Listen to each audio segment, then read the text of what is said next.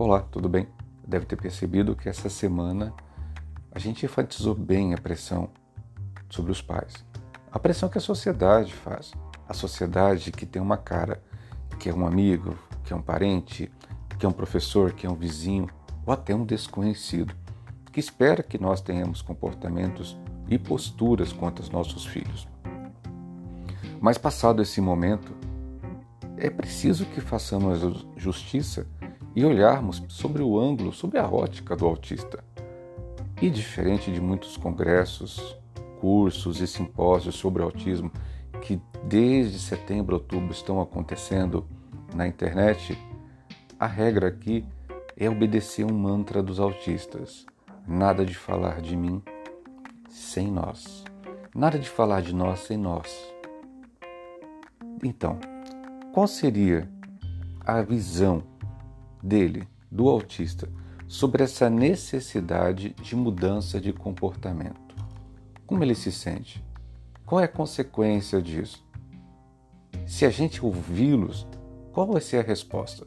Porque ao ouvir os terapeutas, as pessoas que tratam, que apresentam metodologias, é, é notório, é nítido que tais comportamentos, tal metodologia, tal forma de agir melhora o comportamento, mas qual é a consequência sobre eles? Então a gente convidou alguns autistas, algumas pessoas que têm uma capacidade muito bacana de sintetizar o sentimento autista sobre o que nós fazemos sobre eles.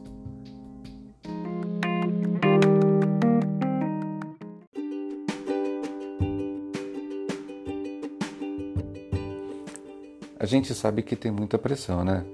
Muita pressão sobre nós pais para darmos, mediante esse estímulo da sociedade, uma resposta. Uma resposta que leve nossos filhos a ter um comportamento, abre aspas, sociável a eles. Então, como é que o autista vê essa forçação de barra quanto à mudança de comportamento? Então a gente convidou inicialmente a Fabiana Nascimento.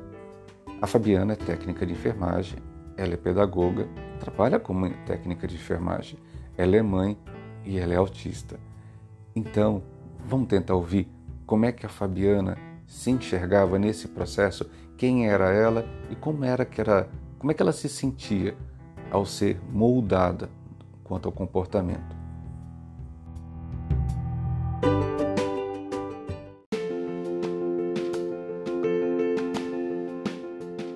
É como eu, eu vi a vida inteira. Assim, eu sempre me senti um personagem.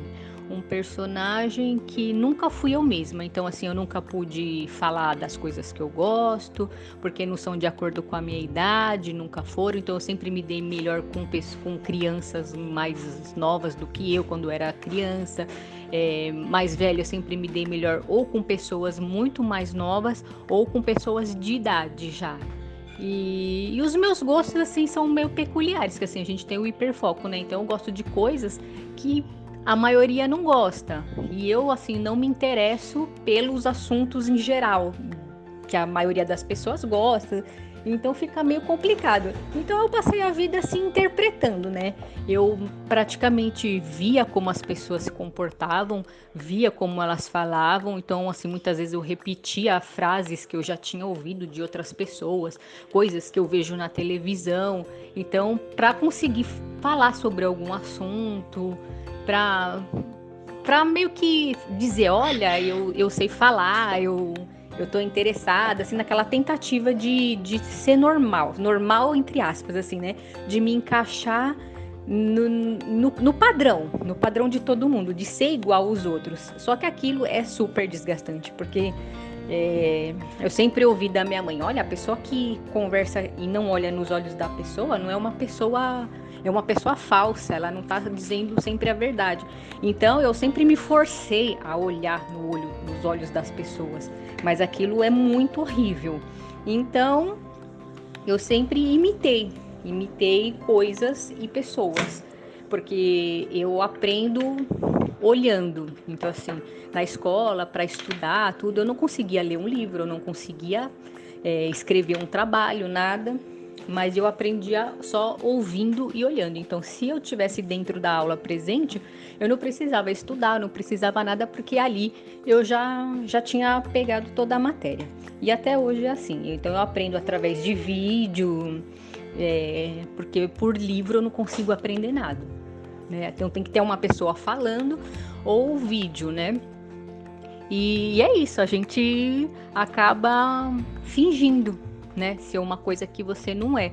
E isso é muito cansativo, isso desgasta demais. Então, isso te deprime, isso te causa ansiedade, porque cada evento que você vai, vai ter, ah, você vai ter que trabalhar, ah, hoje você vai ter que ir não sei aonde, hoje você vai ter que interagir com tal pessoa, ou com esse tipo de pessoa. Aí você tem que se preparar. Então você tem que meio que ser um pouco de cada coisa, né? Então você tem que estar atento no que você vai falar, você tem que pensar o que você vai falar. Então não é uma coisa espontânea. Então tudo aquilo demanda uma energia para você parecer igual às outras pessoas, né? e se controlar. Então, assim, eu mexo muito o braço, a mão, a perna. É, às vezes eu tenho vontade mentalmente, assim, às vezes dá vontade de sair correndo, de gritar. E eu fico, meu Deus, não, não posso fazer isso, não posso fazer isso. Então, eu tenho que me controlar para não transparecer nenhum tipo de coisa. Só que fica uma coisa estranha, porque em todos os lugares que eu vou, ou que eu trabalho, ou que eu fico, eu sou tida sempre como, ai, aquela pessoa é esquisita, né? Aquela pessoa é estranha. E eu não crio vínculo com ninguém, é muito difícil. E no trabalho eu consegui, às vezes, criar vínculo com uma ou duas pessoas. E uma pessoa só que foi um amigo que, que ficou muito tempo comigo, até hoje a gente não trabalha mais junto, mas a gente se fala muito. Aí ele sempre ele sempre dava umas assim, sem querer, né? Ele falou assim: ai, olha, quando eu sair daqui, eu vou ser que nem você no outro trabalho. Vou dar uma de estranho, sabe? De esquisito e não falar com ninguém, porque todo mundo faz fofoca, né? Isso aqui que ele se abre muito, conta a vida dele e eu não falo nada. Ele, aí ele, meio na inocência, sei lá, ele falou: ah, quando eu for para outra unidade, eu vou. Você que, você que nem você, uma estranha que não fala com ninguém. Então eu sempre passei essa imagem de estranha, mas tentando controlar essa estranheza e copiando o comportamento dos outros. Então, tentando, tipo, copiar assim. Ah, quando você vai num restaurante ou num bar, numa confraternização, sempre observando como as pessoas se comportam, como elas conversam, como, sabe?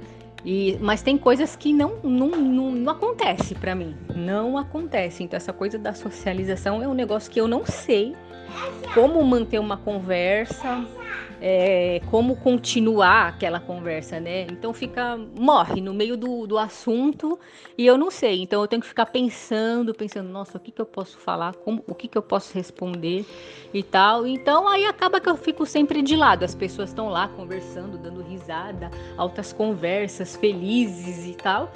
E eu só olhando, eu sou sempre a que olha, né? Sempre a que observa. Então foi observando tanto que eu tentei mais ou menos disfarçar, mas sempre deixando um rastro dessa estranheza que todo mundo notava, né? E sempre ficando de lado.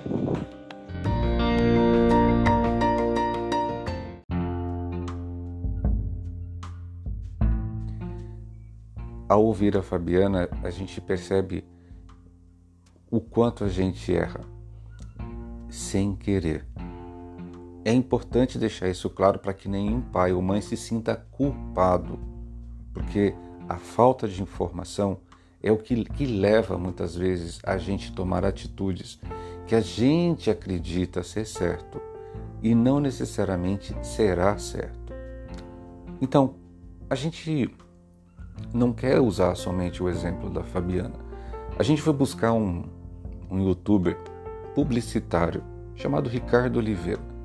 O Ricardo, ele tem uma consciência extremamente bacana das coisas que, é, que nós percebemos, das pressões que a gente faz. Eu até questionei ele, Ricardo, quais seriam as maiores pressões que você percebe? E aí a gente teve uma grande surpresa na fala dele, que foi sobre o que é ser normal. O que é normal? Qual é o comportamento normal esperado? De quem? Da sociedade ou dele? Então vamos ouvir o Ricardo?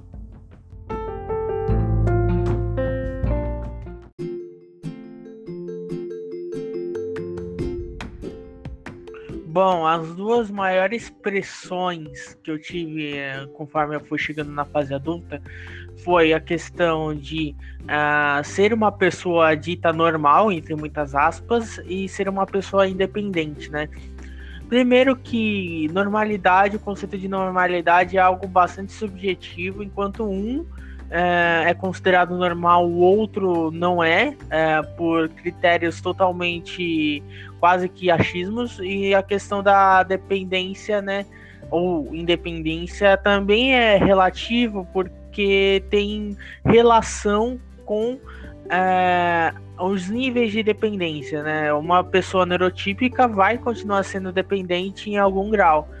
Uh, no caso, quando eles falam que é dependente, tem mais a ver com a, o nível de suporte. Só que, assim, se você levar em conta que a gente vive numa sociedade que não fomenta adaptações para o indivíduo autista, bem como outras pessoas uh, com deficiência, uh, na verdade o problema não está no autista, e sim no, no na forma como isso é lidado né, na sociedade.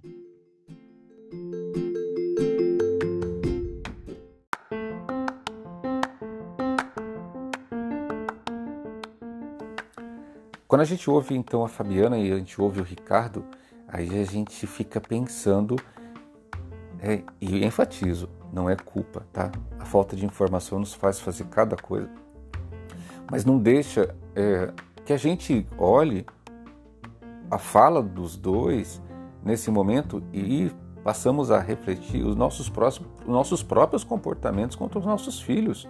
Eu sou pai também. Então a gente percebe na fala dela é, algo do tipo assim: eu fico tentando me encaixar. É, que isso cansa não ser o que eu não sou. Querem que eu seja o que eu não sou. Que eu tenho que pensar, pensar bastante para ser igual, parecer igual às pessoas, né? Para não ser a pessoa estranha. É isso que você quer? O que, que é estranho? O que, que é normal? Aí vem o Ricardo, pá, o Ricardo vem e joga essa bomba. Uma bomba lúcida, uma bomba de lucidez, né? Ele fala assim: o que, que é normal? O que, que é normal? O que, que esperam da gente? Ah, o autista precisa ser levado a um comportamento que ele seja independente. É o Ricardo fala, mas muitos normotípicos também não são independentes, são dependentes dos pais até hoje. Então o problema é aceitar ou não aceitar a situação, condição autista dos filhos. E não totalmente o comportamento. Ah, mas você é contra a alteração de comportamento, a, a intervenção de comportamento? Não, eu sou a favor, mas presta atenção no que é que você quer intervir. Não dá para poder fazer essa intervenção sobre tudo. Quando nós pensamos em intervenção que ajude na higiene, na proteção, na segurança, nossa, bacana, são intervenções extremamente válidas. Mas quando eu quero mudar o meu filho, minha filha, minha filha, ao ponto que eles fique aceitável à sociedade, talvez a gente não esteja fazendo a melhor escolha. E aí eu perguntei de novo para o Ricardo Falei, Ricardo, e essa, e essa pressão, cara? E essa pressão de ser normal? É, você acha que a sociedade que impõe isso? Por que, que é, são as pessoas? É você mesmo? É seu pai, sua mãe? Como é que você se comporta quanto a essa pressão? E o Ricardo vai novamente responder.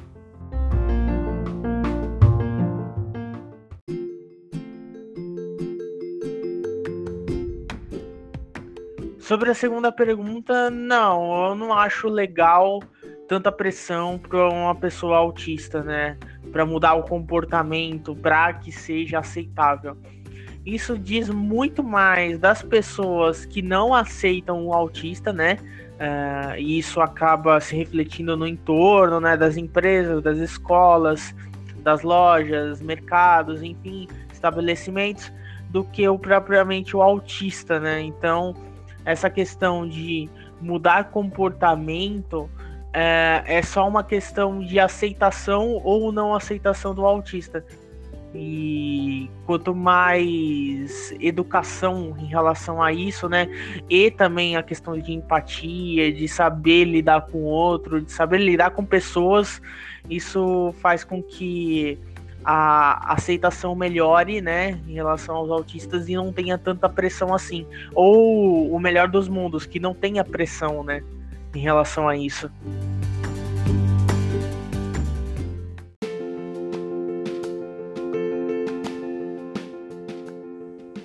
E aí, para a gente sintetizar e fazermos uma, deixarmos uma pulga atrás da orelha, gente, pulga atrás da orelha é, para você parece ser fácil a expressão, mas pulga atrás da orelha é com deixar uma dúvida assim que vai ficar uns dias você pensando, tá?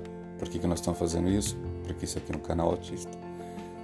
Então, para deixar uma pulga atrás da orelha, a gente fica pensando, e esses congressos, seminários, que não convidam o autista? Que falam do autista sem o autista perto? Qual é o foco? Qual é o foco de um congresso que fala de terapias para autistas, que de repente apresentam metodologias, metodologias extremamente aplicáveis, valiosas, que dão certo para aqueles comportamentos, para aquelas situações em que a clínica está observando. Então é preciso, tanto para terapeutas, médicos, psicólogos, toda essa equipe multiprofissional, observar também o autista e não simplesmente o pai e a mãe.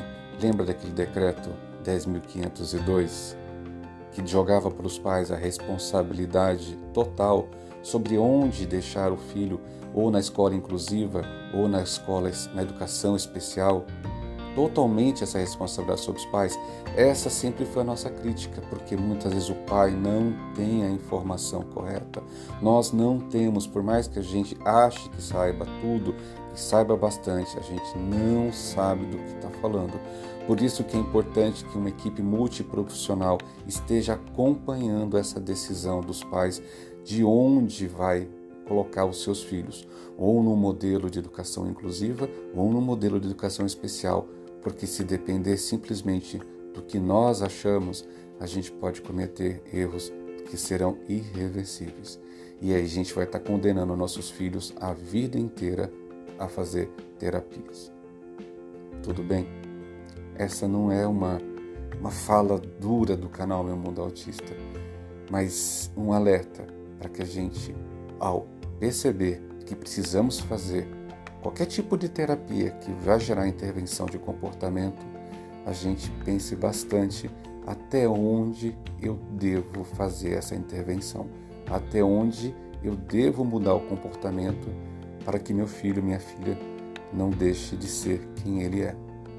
Tá bom? Até o próximo.